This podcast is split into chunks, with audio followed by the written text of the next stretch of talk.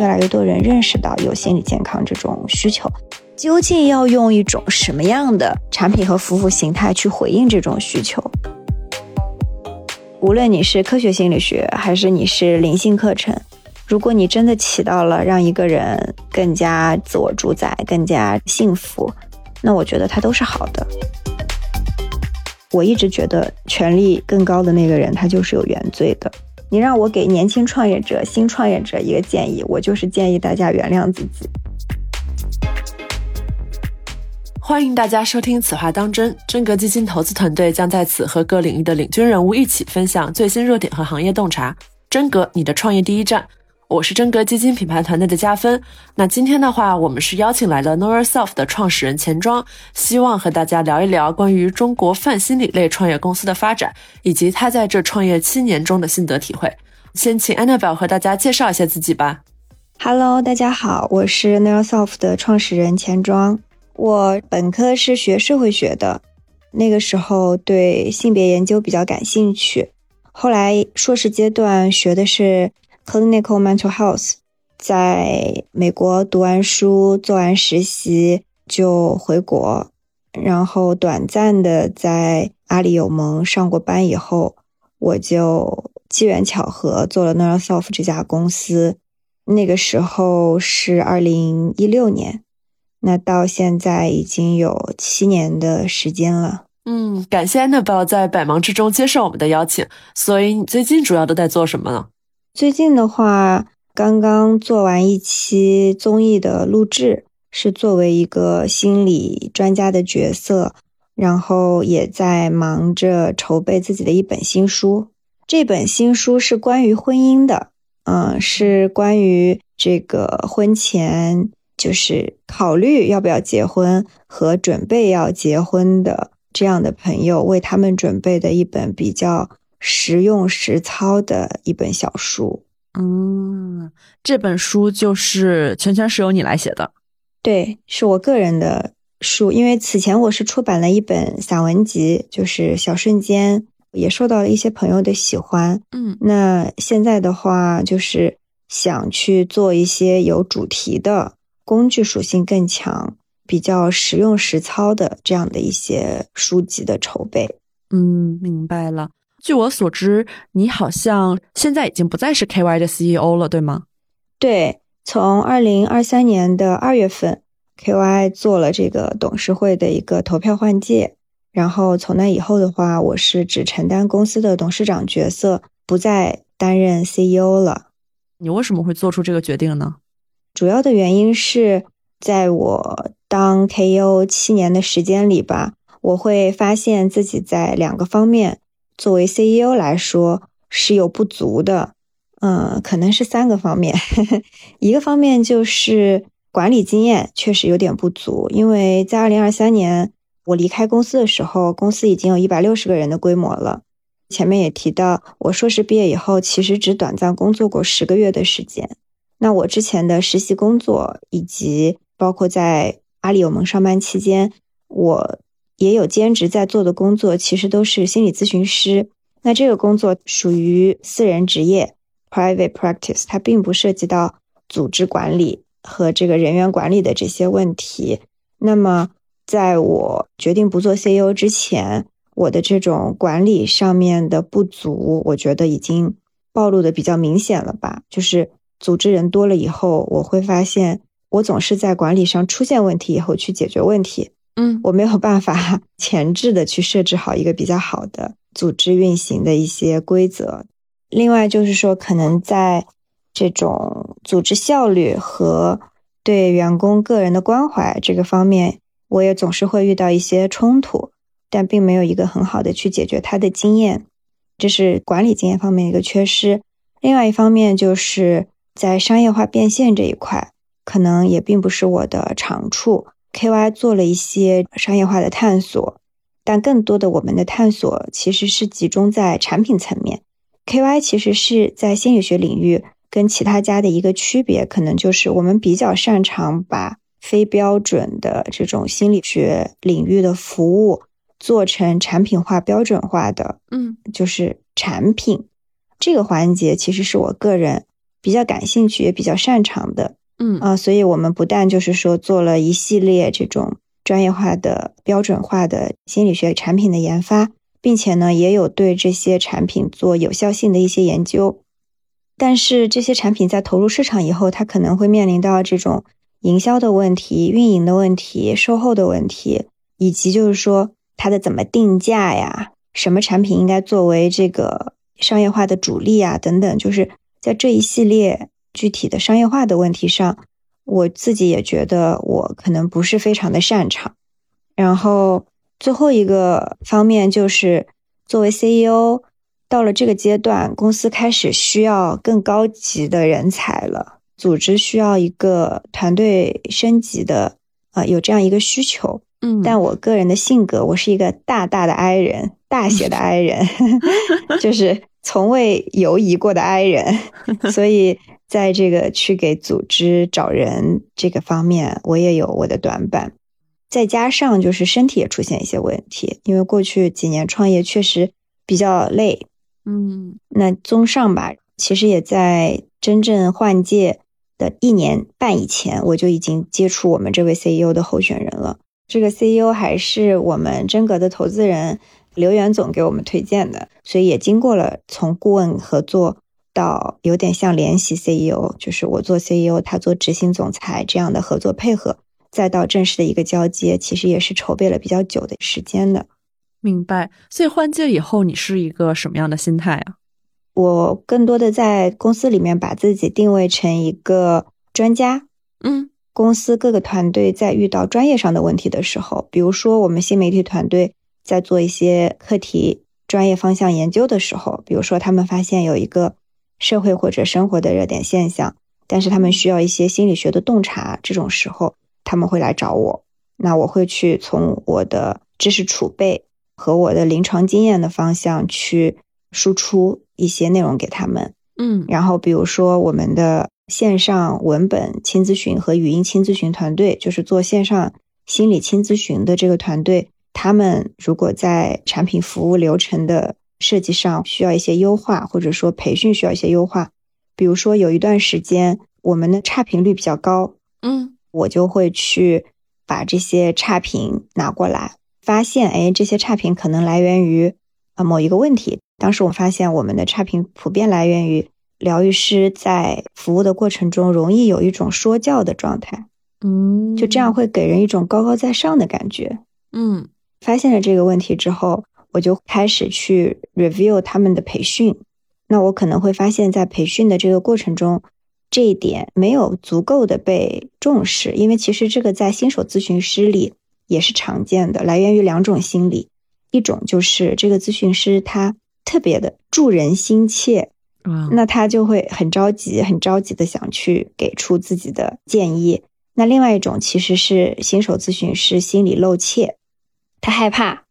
他越怕呢，他越要甩一些这种专业的词汇给自己壮胆。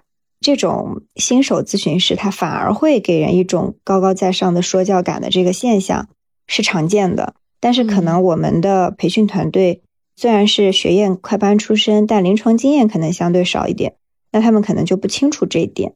那我就会去带着他们对培训的从材料到方法做一些调整。也就是说，其实。整个公司的这种专业性的把控和一些洞察的输出是我这边在负责，嗯，但是整个组织的运营管理其实我是完全不参与了。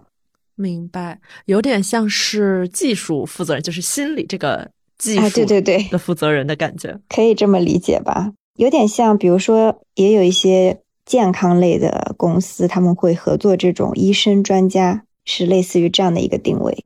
OK，明白了。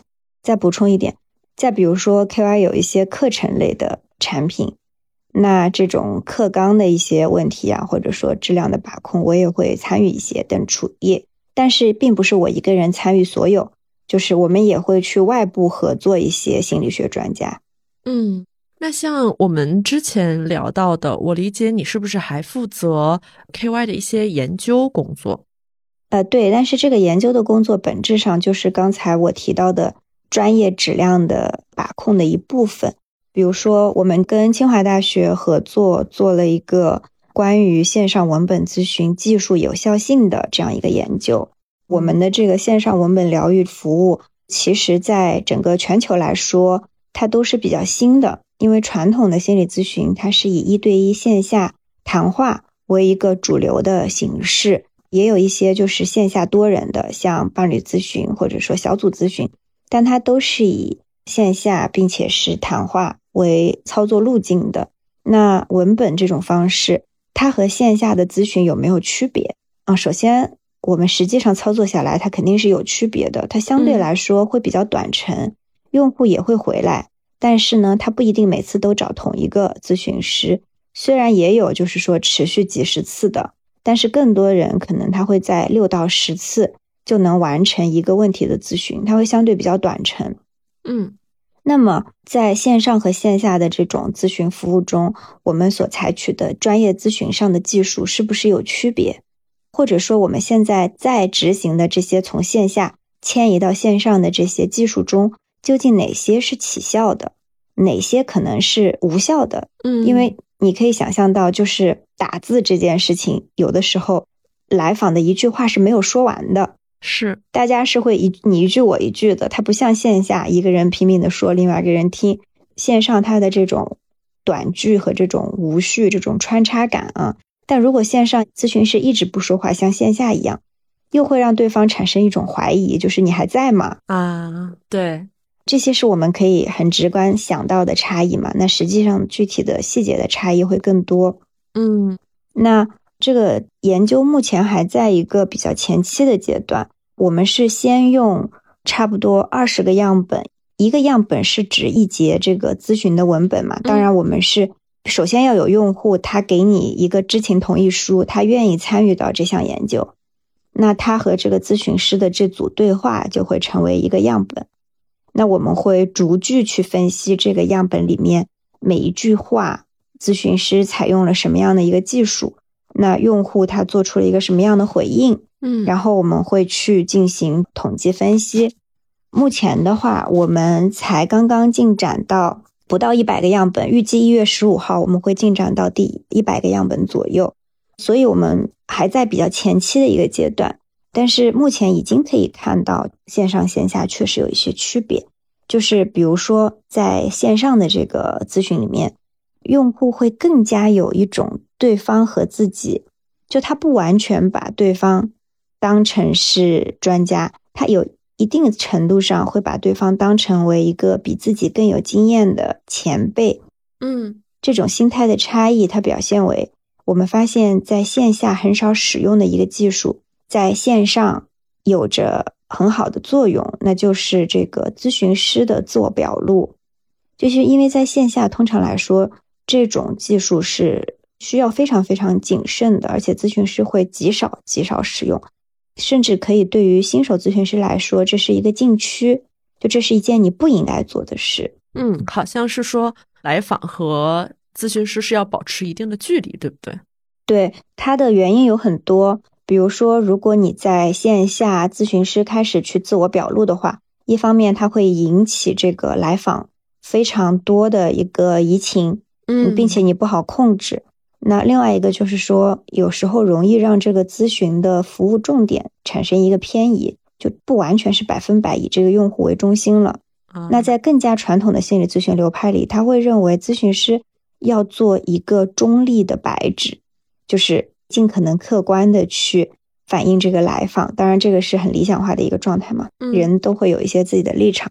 但是在线上的咨询中，我们会发现，如果这个咨询师做了一些表露，那用户发现这个咨询师和自己有着类似领域的经验，比如说都结过婚呐，或者说都经历过一些类似的挫折呀，其实他反而会加深这个来访与这个咨询师之间的一个信任关系和咨询的联盟。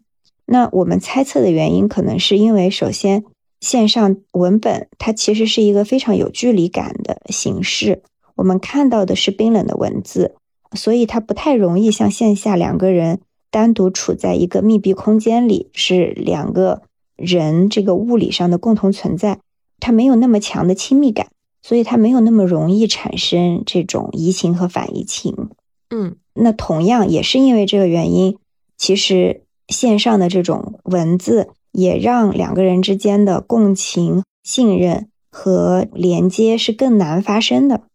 所以他的这种信任的发生需要一些抓手。嗯，所以自我表露就是算是反而会有一些作用，对，反而它的一些负面的作用会被克服掉，但是起到一些正面的效果。明白。我其实很好奇，线上疗愈就是聊天的聊，对吧？线上疗愈这个产品形态出来多久了呀？其实不久，我们一直有在构思这个产品，但它实际上正式上线也就是二二年年底的事。这也是我做 CEO 的一个弊端，就是我不是技术背景，所以我们公司在互联网化的过程中遇到了很多困难。就是你有这个产品形态的意识，但是把它落地成一个产品 APP，嗯，对对对，比较困难。所以我们新来的 CEO 他是互联网背景。从大的互联网公司到互联网公司创业，大概是这样的背景。明白。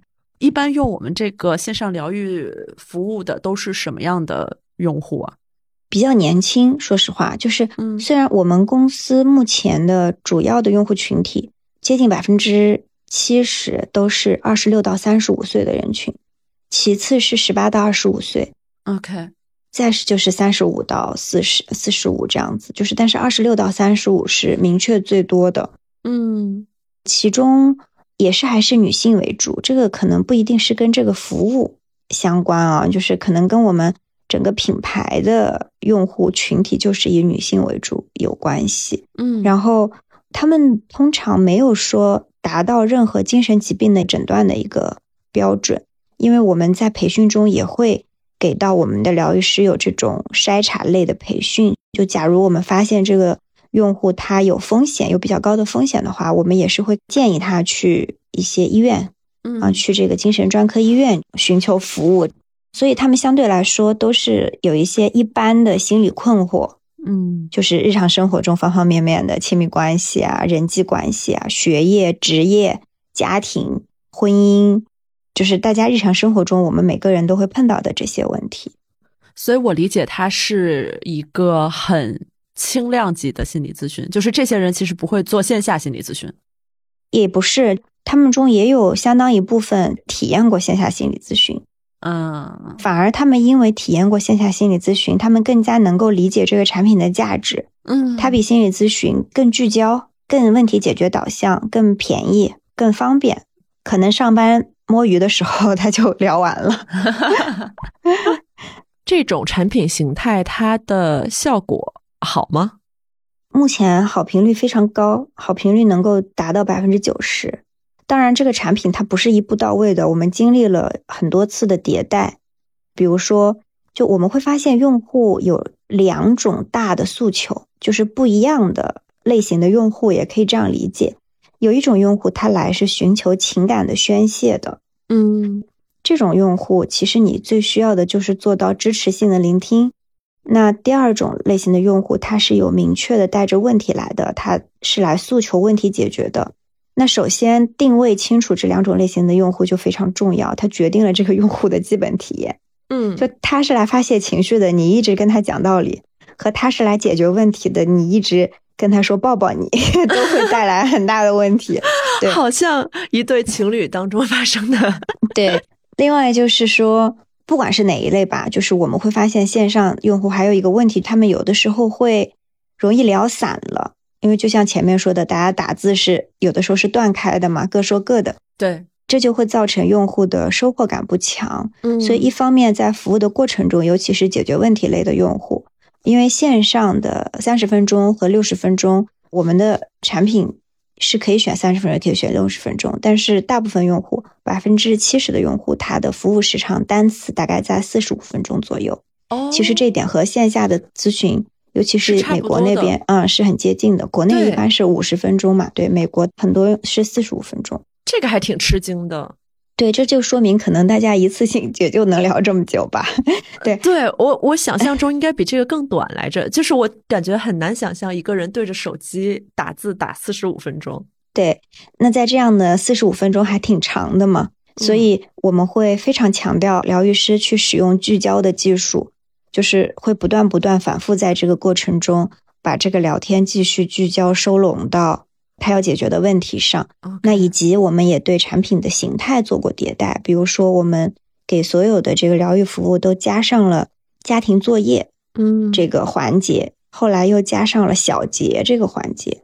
就是先通过小结这个环节，把今天呃聊下来他应该带走的这种 take away，我们把它罗列出来给到用户，这样用户就会有一种收获感，以及它也会提升这个服务的一个效用，因为很少有人会回头把自己四十五分钟的话再看一遍。没错，所以我们在产品功能上就迭代上了这个小结。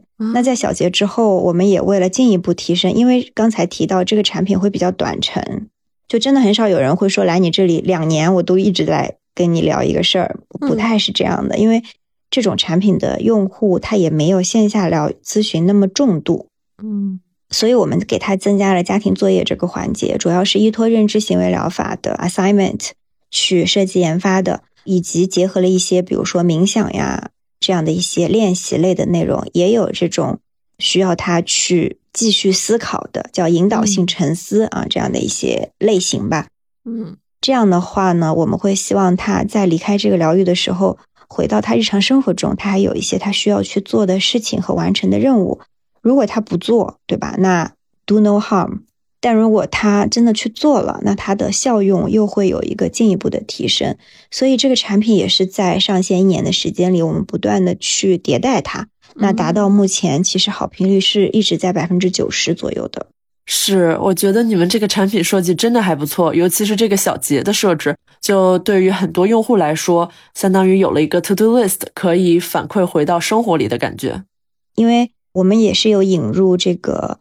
用户研究就是在整个产品设计和迭代的过程中的，我们会去找用户去做这种 panel 做访谈，然后根据他们的反馈，定量定性相结合的去迭代它。我们公司的风格吧，就是比较学院派一点。那除了线上疗愈的这个形态，KY 还有什么其他的产品吗？我们此前也有一个叫互助会的这样一个产品啊，在我们品牌下叫自我探索茶会。那这个产品它是从美国的这个戒酒会这种 AA 这样的模式演化而来的。我们做了两百多个主题，也是围绕年轻人的困惑，在这个八到十二个人的小组里去推动大家去以一种我们叫优势取向的。方法去聊自己的问题。嗯，什么叫优势取向呢？就是在整个心理学领域，过去的取向叫问题取向，大家会很关注我有什么问题。但是后来的这个心理学的发展，大家更多的去强调我们需要有优势取向，而不是问题取向。可能用英文说比较直观，就是原本是 problem based，现在是 strength based。嗯哼。所以会要求你在谈你问题的时候，同时去积极的去想到你有什么样的资源和经验，可能可以解决这个问题，以及你为此做出了哪些尝试。那你可以为这些解决做出什么样的尝试？也就是说，他要求我们去看到病人的问题的同时，看到他的资源和潜能。这样的话，我们对于在互助会产品中这种优势取向非常重要。它就避免了一群人在一起负能量的这个相互传染，就变成这种无意义的哭惨。嗯，但是近期我们对这个产品目前在重新规划。我们因为也是遇到这个运营的问题吧，主要是就是因为会发现线下的效果还是比线上的更好。哦，但是我们当时已经铺到了线下四十多个城市，那在这种多地线下的这种运营，对我们公司来说。有一定的难度啊，然后现在我们在闭门整改的一个阶段，嗯，那还有一个是我们接下来商业化的主力吧，也是我们自己这么多年积累的沉淀的一个产品，就是整合式的主题训练产品。什么意思呢？过去我们做过知识付费，但是发现单一的知识付费在心理领域的效果是很差的，嗯，因为痛苦本来就会降低人的行动力。所以，本来这个愿意去学习的人在人群中的占比就不高。嗯那在这种痛苦的人群里占比就更少。那我们也做疗愈服务嘛，我们也做这个互助组，但是呢，我们就基于过去的这些尝试，做了一些整合式的尝试。比如说，对于分手就是有失恋痛苦的这些人来说，你给他一些知识付费的课程，可能很少量的，就是内容不多的，去给他的心智改变奠定一些基础。然后呢，我们结合进了刚才讲到的这个练习，就是家庭作业的这种形式，让他更多的是在练习中改变他的直接的体验。嗯比如说，一个人他情绪很差，你去给他讲课，讲怎么管理情绪，和你直接教他一段这个 grounding，我们叫 grounding 的这种冥想，那肯定他练一段二十分钟的冥想，比他去听这个课程帮助来的直接的多。所以我们就是极大的减少了这种知识点的部分，增加了这种直接练习的部分。，OK，再结合我们的线上互助的这个形式，因为我们在疫情期间互助会也有在线上开展，嗯并且呢，我们这个整合训练这种服务里面的互助会是由疗愈师带领的，所以它会比线下有这种同辈带领的效果更好。嗯那同时呢，我们这个训练营里面也结合了疗愈师对你的跟进，包括他对你作业的跟进，他对你状态的跟进。只是说，他不会像一对一的咨询一样，所有的事情都要靠这个疗愈师来承担。嗯以刚才说的分手为例啊，一个失恋的用户，他来这里，他会听到少量的知识，给他一个科学认识自己的心智的基础，然后他会做一些每天的练习，可能在二十一天，在这个时间里，他通过练习直接的去改善自己的情绪状态，嗯通过失恋了解他自己，探索他未来的可能的方向。那同时呢，他会每周去和他的小组的同学，跟他有一样的困惑的人，在线上的互助组里面去开展相互支持性的交流。嗯同时呢，他还会有一个疗愈师去跟进，在这个上课过程中他的练习情况，以及回复他个人化的一些问题。像这种产品形式，现在市面上有其他人在做吗？事实上还没有，哦，因为现在市面上的训练营基本上只做到知识付费加上练习，比如说有一些冥想产品，哦，对，然后他们会有这种微信社群的这样的一些服务，嗯。但是我们的互助会它是有标准流程的，就它是有专业疗效的，以及就是说它还有疗愈师这种专业咨询师的一个跟进，一对一的跟进。这种产品之所以别人家没有，嗯。是因为别人家的业务比较专注，我们早期的业务比较杂，所以各个类别我们都做了一点，等于说我们也积累下来了在这几个板块的能力和经验。因为做过疗愈，因为做过互助会，因为做过这个家庭作业，就然后我们才有机会把它们做整合。哦，市面上其实也有很多心理健康的创业公司嘛。那你觉得 KY 和他们的不同是什么呢？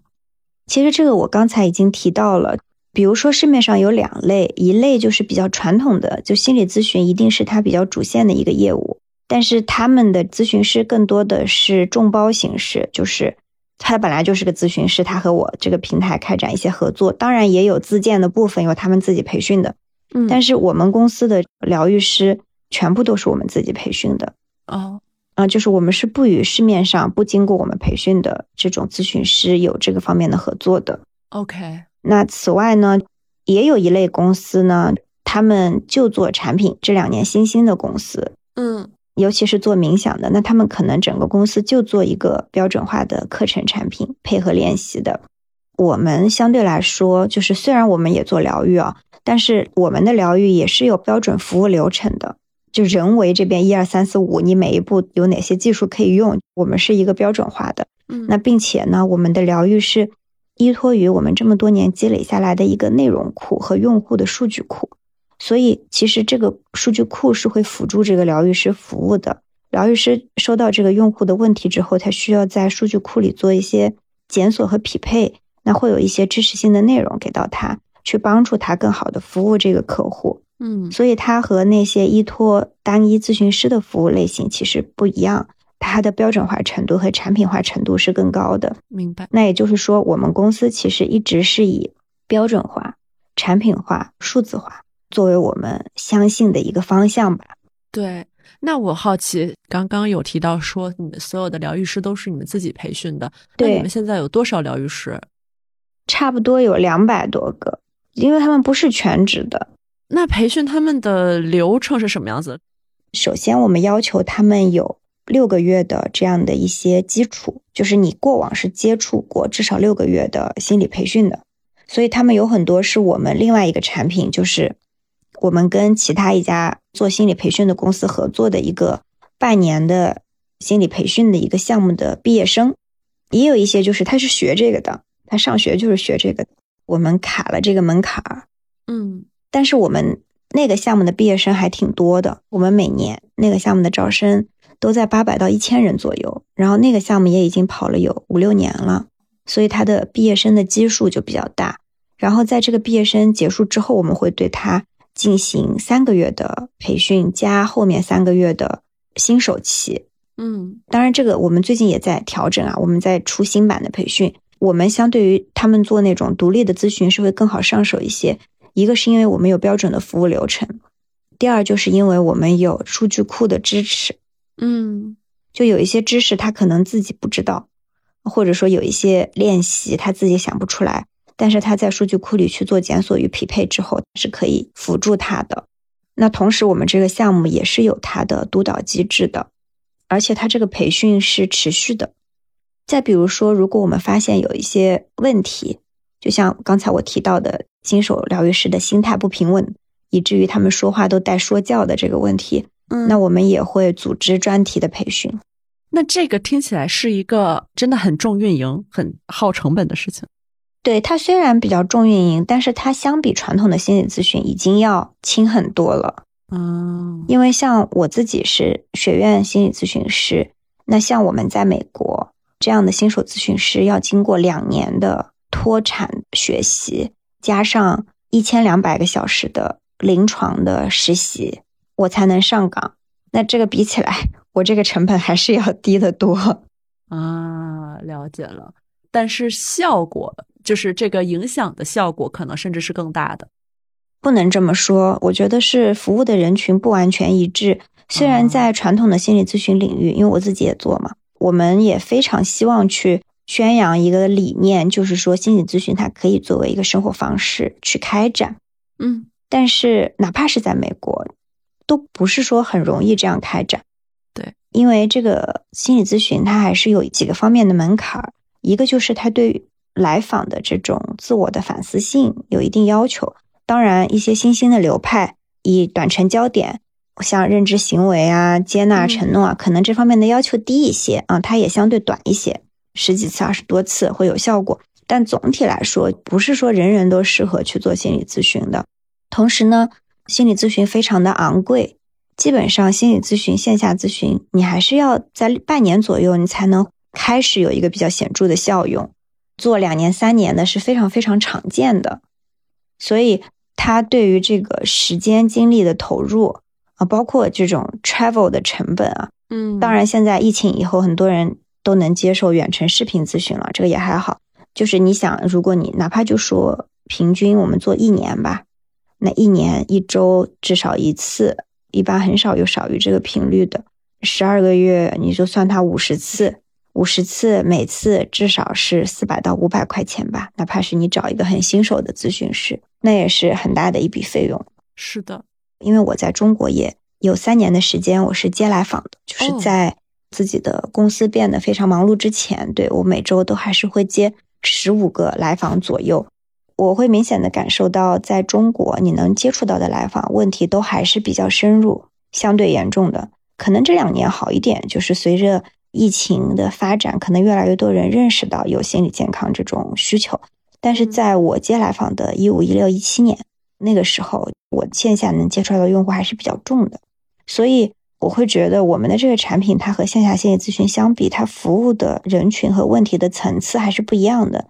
就是我们确实更多的服务于亚健康和一般的心理困惑，有一些问题，你也想问你朋友，但是你嗯朋友可能你也不知道他说的对不对，那你可能花点钱找一个专业的人跟你聊一下。嗯，你刚刚其实也有提到一点，就是你在一六一七年接触到的来访，可能心理问题更严重。你觉得这么多年过去了，大众的心理状态有什么变化吗？肯定是有的，至少从我们的用户群体来看，从我们的用户的状态来看，他们关注的一些问题，在过去六七年的时间里，以两年到三年为一个周期，一直在发生变化。在一五年、一六年的时候，全民关注原生家庭，嗯大家都为原生家庭困扰，因为我们当时就是做公众号，公众号后台就是我们疗愈的最初的雏形。嗯其实我们就是会通过后台去回复用户的一些提问的。所以其实这么多年来，我们通过公众号的后台是收集到了非常多一手的，就是用户在哪些方面有什么样的问题这样的数据。OK，那一五一六年的时候，主要大家都是关注原生家庭。那到了一七一八年，哎，大家慢慢的不关注了，可能 发现原生家庭还是痛的，但是你改变不了。嗯那大家慢慢的就不太关注了。那个时候，普遍大家关注亲密关系、嗯结婚、谈恋爱这些问题。那嗯到了这个一八一九年，大家也不太关注这个 谈恋爱和亲密关系了，开始出现就是亲密关系好累啊啊，结婚不如一个人啊这样的一些言论。但那个时候还没有像今天这么的主流，就是这种声音。一八一九年的时候，我们看到的更多的是内卷。那个时候九九六成为一个社会现象。嗯所以大家看到的是焦虑、内卷、打工人的出路。那到了后面一九二零这几年，那就是疫情。这几年大家的关注重心又全部回到了自我，啊，就是情绪问题、抑郁问题、焦虑问题、政治性抑郁，嗯，有一段时间比较显著，以及就是说生活的意义在哪里，如何在这样一个很丧的时代里保持自己内心的一种安稳和宁静。嗯那现在这两年疫情平息了，那会发现大家还是把更多的注意力留在了自身。那这个嗯时候可能关注的更多的是自我的发展、自我的关怀，嗯怎么把日子过好啊、这种类型的问题。现在大家真的已经非常的不关心亲密关系了。真的是，就是你能明显的感觉到了。提问的人关于谈恋爱的问题都显著的下降了呢。那你还准备出一本书关于那个 婚姻亲密关系？我觉得总是还有人需要的吧。嗯可能因为我自己也是刚结婚，呃，快四年嘛，嗯，这么久了，哇，结婚四年是一个坎儿。就实际上啊，这几年的数据调查，全球领域里会发现，离婚高发是在婚后三到四年。哦，然后身边加上我们的用户年龄也到了，他们长大了，KY 真的陪伴很多人成长。长大了，对，那就虽然他们不喜欢，但这不管你选择他还是不选择他，总会是人生一个很重要的议题。嗯嗯，也是因为我觉得新媒体端大家可能没有那么关注了，我才想以书籍的方式去把它更系统性的呈现出来。那像你刚刚提到的，最近这可能八九年大家的心理状态的一个变化，反映到这个行业里的发展会是什么样子的呢？我觉得，首先行业肯定还是在蓬勃发展的，嗯因为我们会看到各种各样的人都开始进入到这个领域，或者说想要进入这个行业。听起来不像是一个 一个褒义的感觉。嗯，不能这么说吧，至少我觉得大家都承认这是一件重要的事。也认为这里会有用户的需求。比如说，我见到过那种互联网的高层，那想创业进这个领域的，也有一些互联网的打工人，他想要离开互联网行业，出国去在心理学领域进修的，嗯，甚至不是我们北大以前还有一个同学还俗创业，也在这个领域之前出家了的。至少就是说，各种各样的人都在进入到这个领域里，大家都认为这个领域会有需求。但是呢，我自己观察到一个点，就是说，我不太确信这是不是一个最适合企业化发展的行业。嗯因为现在在美国来看的话，这种以企业的形态去创业的这些公司，或者呢已经被保险公司收购了，或者说它的主流的变现还是以 B 端变现为主要的一个，或者说至少占一半及以上的一个很大的比例。为什么呢？我觉得一方面可能是美国他们现在的企业基本上都会去给员工采购这个方面的福利，嗯以及像 Headspace.com 这样前几年非常热门的公司，他们的活跃用户也在下降。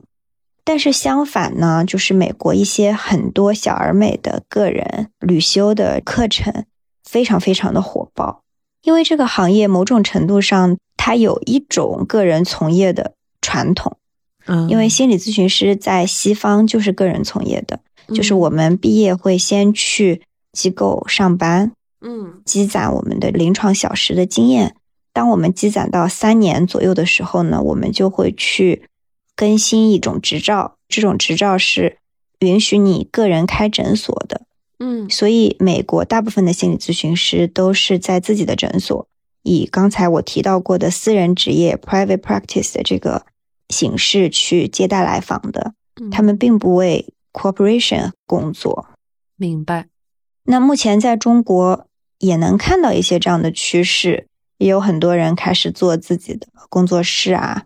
那你刚刚提到的说心理咨询是更偏个人的行业，这个是指的是传统心理咨询吗？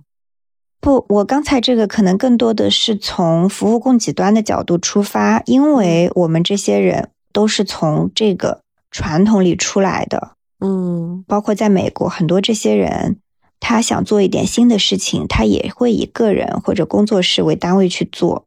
嗯。比如说，我们原来是做传统心理咨询的，现在我觉得旅修很好，那可能他就是做了一门旅修的课，嗯。然后开始用这个课招生，或者在线下有一个场地，大家还是就尤其是在西方吧，就是这个领域的从业者，他的传统就是个人从业，所以他不太形成很大的企业，像产品经理，就大家都去互联网公司上班，就没有这样的一种文化。嗯你的意思就是现在是个人的心理咨询师可能出来，在美国是这样，嗯呃，小主体的，就是个人主体或者工作室主体的，这个是遍地开花，而且非常火爆。嗯，但是这种特别头部的企业，像互联网大厂这种规模的企业，其实还没有真正意义上出现。那你觉得中国会出现吗？我不好说，因为中国在很多方面都和西方不一样，我们的心理咨询的发展也不一样。嗯，确实。那最近几年，你觉得心理咨询的发展有在变好吗？嗯，从需求端来说，应该是吧？或者这么说，我觉得越来越多的人承认有心理健康这回事，嗯但是可能受到这两年经济情况的一个影响，所有人都在消费降级嘛。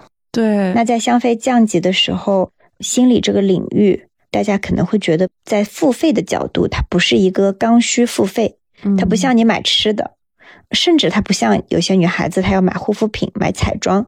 嗯这个东西可能他们觉得今天有钱我可以找咨询师聊，明天没钱我也可以找个朋友聊。哦，对，确实，我之前跟那个脑科学家聊天，他就说，其实化疗，你跟别人谈话，其实就是一种疗愈了，就是你就是多跟别人聊聊天，有助于你的心理健康。对，再不济我还能去算算命、看看星座，对吧？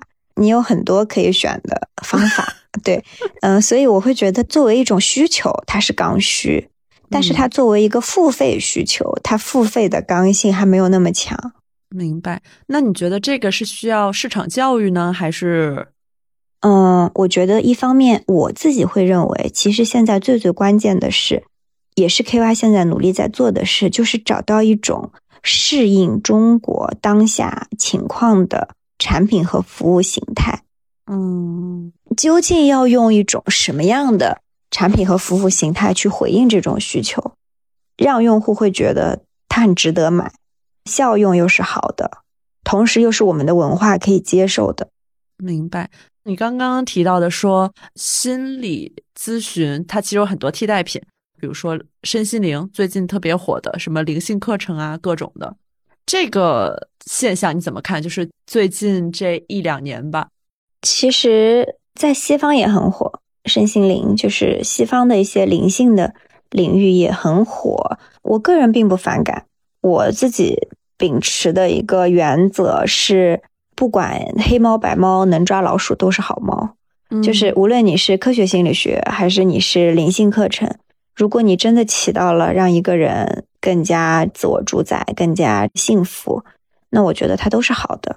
而同样的，无论他表面上讲的是一套心理科学理论，还是他表面上讲的是一个灵性课程，他都有可能是一个要操纵你的人。也有一些不伦理的心理咨询师，尤其是历史遗留下来的一些。呃，以学代治，就是他自己有一些心理上的痛苦，然后他在中国那个早年，他没有心理服务，他去学了心理培训，成了一个心理咨询师。中国确实有一些这种江湖咨询师，他是有伦理问题的，他会 PUA 你，让你买课 买一个疗程、两个疗程。当然，可能西方也有啊，就是说，我想表达的就是，他们都是工具，看你怎么用。那我怎么分辨呢？如果你碰到一个人，这个人无论他是心理咨询师还是占星师，他让你觉得你非常非常的需要他，你没了他你不行，你没了他你会死，你会过不下去。其实反而这样的关系是危险的。嗯，make sense，有道理。接下来其实还有一个问题，我我就直接问了。嗯，你说，我在做这个 research 时候，其实也看到 KY 也收到过不少争议。你是怎么看待别人的评论的？就比如吧，我直接一点，比如说有人说 KY 文章向商业化引流严重，失去了心理学科普的初心，或者 KY 就是一直在制造焦虑。嗯，先说第一个，那这有啥？那不肯定的嘛。那我是一家公司，我不得商业化吗？嗯，我这不就是商业化做的不好，所以都不做 CEO 了吗？就是 在我看来，它不是一个争议吧？我觉得这是一个实情。OK，只是说有的人他希望你永远为他做免费的科普，我会认为是这些人的期待不对。什么叫初心呢？我是一家商业化企业，我接融资，我要对我的股东、我的员工负责。那我认为一个正直的商业化，就是说我保证我做出来的产品是有效用的。对，是我对得起我的良心的。嗯，那商业价值、专业价值和用户价值是可以统一的。你认为是可以的？我认为是可以的，只是可能我们的产品做的还不够好。对，但我认为一定是可以的，不会有人觉得买苹果手机有问题，对不对？你这么说的话也是。我觉得有两种，一种人是他买了，但是他觉得不够好。其实这样的人是这些评论的少数。大多数人他不是我的付费用户，只是他习惯了，他可以一直免费的看我科普，他觉得我很纯粹。这一类的评论完全不会影响到我，我会觉得是他们对这个世界的认知有问题，不是说免费才是纯粹嘛，对不对？做好的产品也是纯粹。是的，就我觉得这个可能就是跟心理学、心理健康跟你的人际关系是一样的，不是所有的人贬低你，你都会很在意。嗯，因为有些人他来贬低你的时候，他的标准是有问题的。嗯，就你需要比较理性的去看待他。然后另外一个是什么？制造焦虑。对，我觉得这个也分两种人，这个是难以避免的。就是说我做内容，不管是我做科普、做课程，我都得基于一个问题给出一个解决方案。那如果他是有这个问题的人，他看到这个，他会觉得哦，这个帮到了我，我谢谢你。嗯，那如果他没有这个问题，他天天都会觉得你在说不是这个问题就是那个问题，就是这个也是一个 perspective 的一个点吧。倒是还有一种会觉得我们不够专业，就会觉得我们专业学术性不够强，嗯，也会有人这样说。但这种其实我在我们团队里也跟他们讲过，我会觉得既然我们要做亚健康和泛大众，嗯，这个是我在美国实习的时候学到的一课。你作为受过更多教育的一方。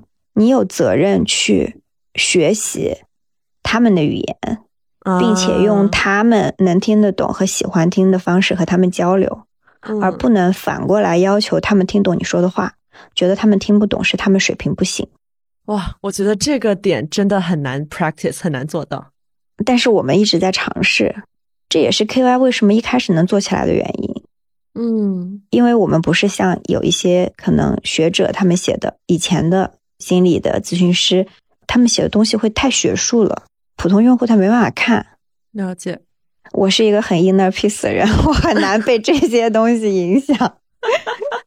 好吧，现在你也卸任 CEO 了，在任的时候也是，我是一个，尤其创业的前两三年，其实我状态不太好，那个时候会比较焦虑，对同事也会比较严格。嗯，后来我就越来越 peace 了，开悟了。这个调整是怎么做到的？之前的时候可能会受到一些，嗯，尤其是受投资人的影响会比较大，就是你会有数字上面的压力。嗯但是，一八年、一九年，就是在很多人就社会上去讲内卷那个话题的时候，嗯，我就做 research 的时候接触到一个概念，就是人的异化。嗯我觉得这个顿悟是从，嗯，我去研究异化这个概念的那个时候来的。我意识到我的状态不好就是一种异化的表现。异化这个概念是马克思提出来的。之前我也跟你说过嘛，就是社会心理学家弗洛姆他有一本书叫做《马克思关于人的概念》，那它里面就讲到，其实现代社会有很多人他并不是以完全的人性存在着，他一定程度上变成了一种生产的工具，一个消费的奴隶。以及他在人际关系中，他也变得功能性，追求功能性。那当时我的那种状态，其实就是因为我觉得我就像接在这个公司里的一个 AI，嗯，我是这个公司里的一个齿轮。嗯那为什么对同事那个时候好像也会比后来严厉？也是因为就眼里就只有数字嘛，对吧？对你其实你你是一个工具的时候，你也很难跟别人找到那种人与人之间的共情的感受。然后后来我就觉得这是不对的，就首先我要找回我全人的状态并且我需要和我的同事之间有连接，保持连接也是保持这个关系是人性的一个很重要的一个条件。嗯所以后面我就觉得，首先我要保持我的人性，就是我得是个人，我不能是个物件。是，对，然后我也更多的，我希望大家觉得工作是一种创造，嗯，而不是它是一个齿轮在被消耗。当然，这种事情就有的时候没有办法那么理想，还是因为我没有能够及时的找到最好的产品服务形态。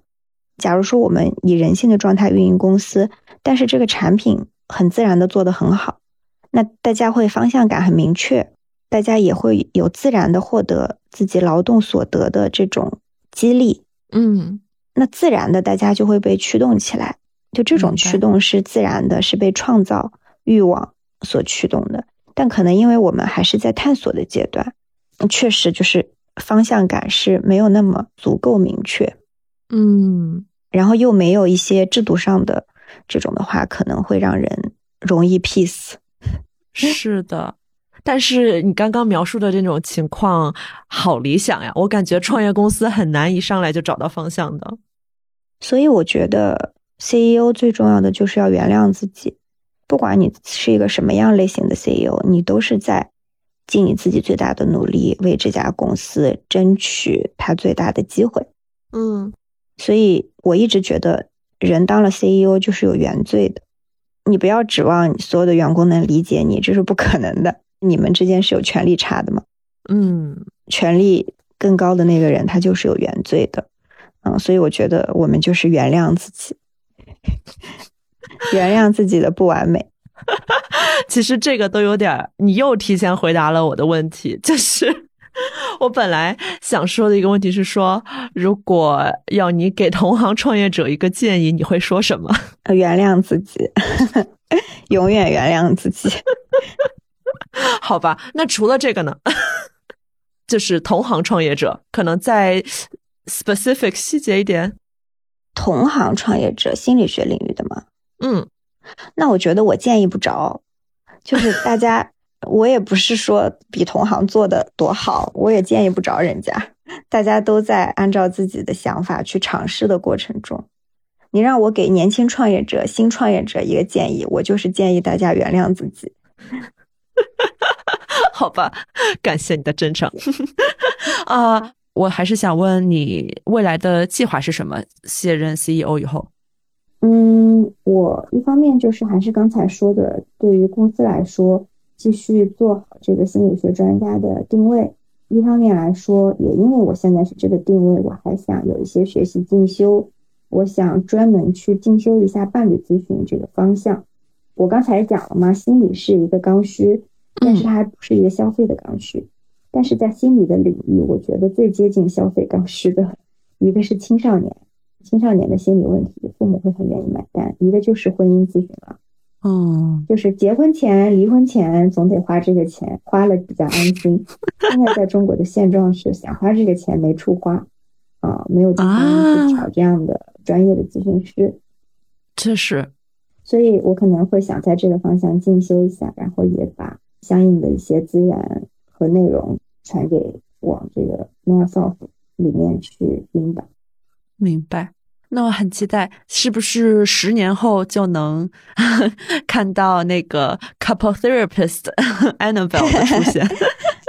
可能要不了那么久，三年吧。哦哦，这么快，不错不错。好，好吧。我还有一个问题，这也是一个我们新年新气象，一个想要问所有人的问题，就是如果大家想要更好的了解你所处的行业，你会推荐什么书呢？挺多的。我现在脑海里第一本啊，适合有孩子的家长看的，叫《登天之梯》，一个儿童精神病学家写的一本书，很薄。嗯，他讲了这个孩子们的这种心理问题和他们的治疗过程，很震撼，能够比较好的去让大家理解什么是心理问题，很直观，你可以看到，尤其从孩子的身上。好的，Mark。然后我们的两本书啊，第一本叫《一切，所以一切都是童年的错嘛》，第二本叫《长大了就会变好嘛》。嗯嗯，对。然后有一本我很喜欢的叫《内在生命》，呃，它是精神分析与人格发展，它讲了从婴儿期到老年期一个人的内在生命的发展过程。然后，如果对心理咨询感兴趣的人，可以读欧文亚龙的《给心理咨询师的礼物》。是他写给新一代心理治疗师的信，是从他几十年的临床工作的笔记中选取的一些建议。还有一本书，我觉得对我也很建议大家看，因为虽然它不是写在当代啊，就但是它跟我们当代的人们的心智状态非常接近，是亚斯贝尔斯叫《时代的精神状态》。这本书比较接近社会心理。嗯，最后推荐一下我自己的书吧，我的随笔小瞬间。好的，都 mark 住了，到时候都放到 show notes 里，小瞬间放到第一个。好的，谢谢。好，那非常感谢 Annabelle，那今天的节目就先这样。今天的节目到这里就结束了，在这里打一个小广告，真格基金最近推出了零零后狠人计划，如果你有好的想法，无论语义是否丰满，欢迎来找我们聊聊。同时，也欢迎听众在各大音频平台订阅我们的频道。此话当真，我们下期再见。